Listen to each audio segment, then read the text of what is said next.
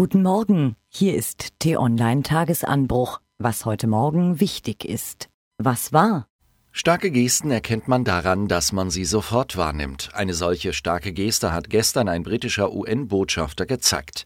Im Sicherheitsrat der Vereinten Nationen setzte er sich an den runden Tisch, verdeckte mit einer Hand eines seiner Augen und wiederholte so eine Geste der Solidarität, die aus der belagerten syrischen Stadt Ghouta stammt. Beim Beschuss der Assad-treuen Truppen erlitt dort das gerade einmal zwei Monate alte Baby Karim schwere Kopfverletzungen und verlor ein Auge. In den sozialen Netzwerken posteten deshalb in den vergangenen 24 Stunden zahlreiche Syrer und auch immer mehr Menschen in anderen Ländern Fotos von sich selbst, ein Auge verdeckt.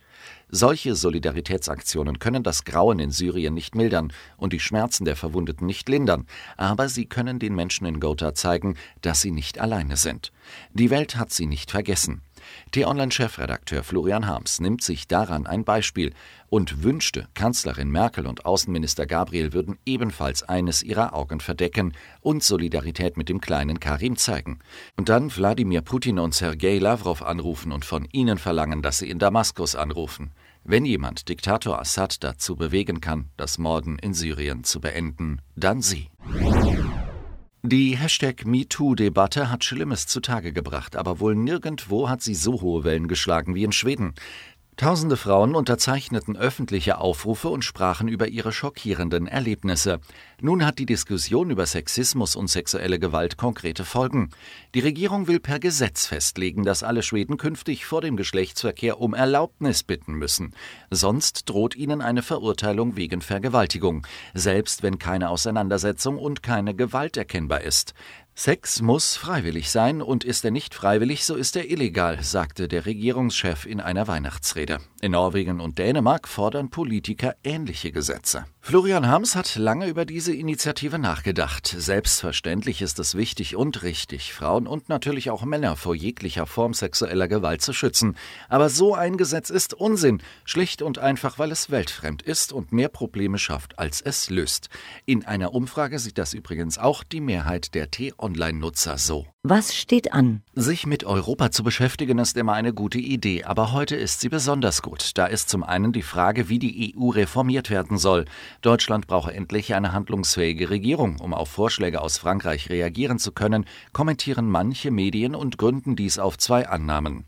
Dass die Vorschläge von Präsident Macron geeignet sind, die Eurozone und die EU zu sanieren und dass es in unserem Interesse ist, genau diese Vorschläge umzusetzen. Beides ist falsch, sagt T-Online-Finanzexperte Daniel Stelter. Warum? Das lesen Sie heute Mittag auf t-online.de. Die EU-Kommission wird um 12 Uhr bekannt geben, wie sie auf die Attacken der polnischen Regierung auf Rechtsstaat und Gewaltenteilung reagiert. Beobachter rechnen damit, dass die Kommission ein Sanktionsverfahren nach Artikel 7 einleitet und damit könnten zum ersten Mal in der Geschichte der EU einem Mitgliedstaat die Stimmrechte entzogen werden. Ungarns Premier Orban hat allerdings schon angekündigt, dass er dagegen sein Veto einlegen wird. Der Europäische Gerichtshof fällt heute mehrere Urteile über den Fall eines in Deutschland lebenden Paares aus Syrien. Der Mann hatte sich vor einem Scharia-Gericht in seiner alten Heimat scheiden lassen und will dies nun in München anerkennen lassen. Außerdem urteilt der Europäische Gerichtshof über das Arbeitslosengeld von Selbstständigen, darüber, ob Aldi sein Champagner-Sorbet wirklich Champagner-Sorbet nennen darf und ob Lastwagenfahrer ihre wöchentliche Ruhezeit im Lkw verbringen dürfen. Stimmt, das muss wirklich dringend mal geklärt werden. Die neue viereinhalb Kilometer lange Seilbahn auf Deutschlands höchsten Berg, die Zugspitze, ist fertiggestellt. Morgen soll das 50 Millionen Euro teure Projekt eröffnet werden. Und nach dem famosen Start des famosen Peter Stöger ist bei den Dortmunder Borussen verdiente Ruhe eingekehrt. Die kann vor dem Pokalspiel heute Abend in München aber schnell verfliegen, zumindest wenn es nach Steffen Freund geht. Der 47-Jährige sagt, die Probleme liegen ganz klar in der sportlichen Vereinsführung. Ein Interview mit Steffen Freund lesen Sie heute auf t-online.de. Dort finden Sie übrigens auch viele weitere Informationen und interessante Themen zum Nachlesen.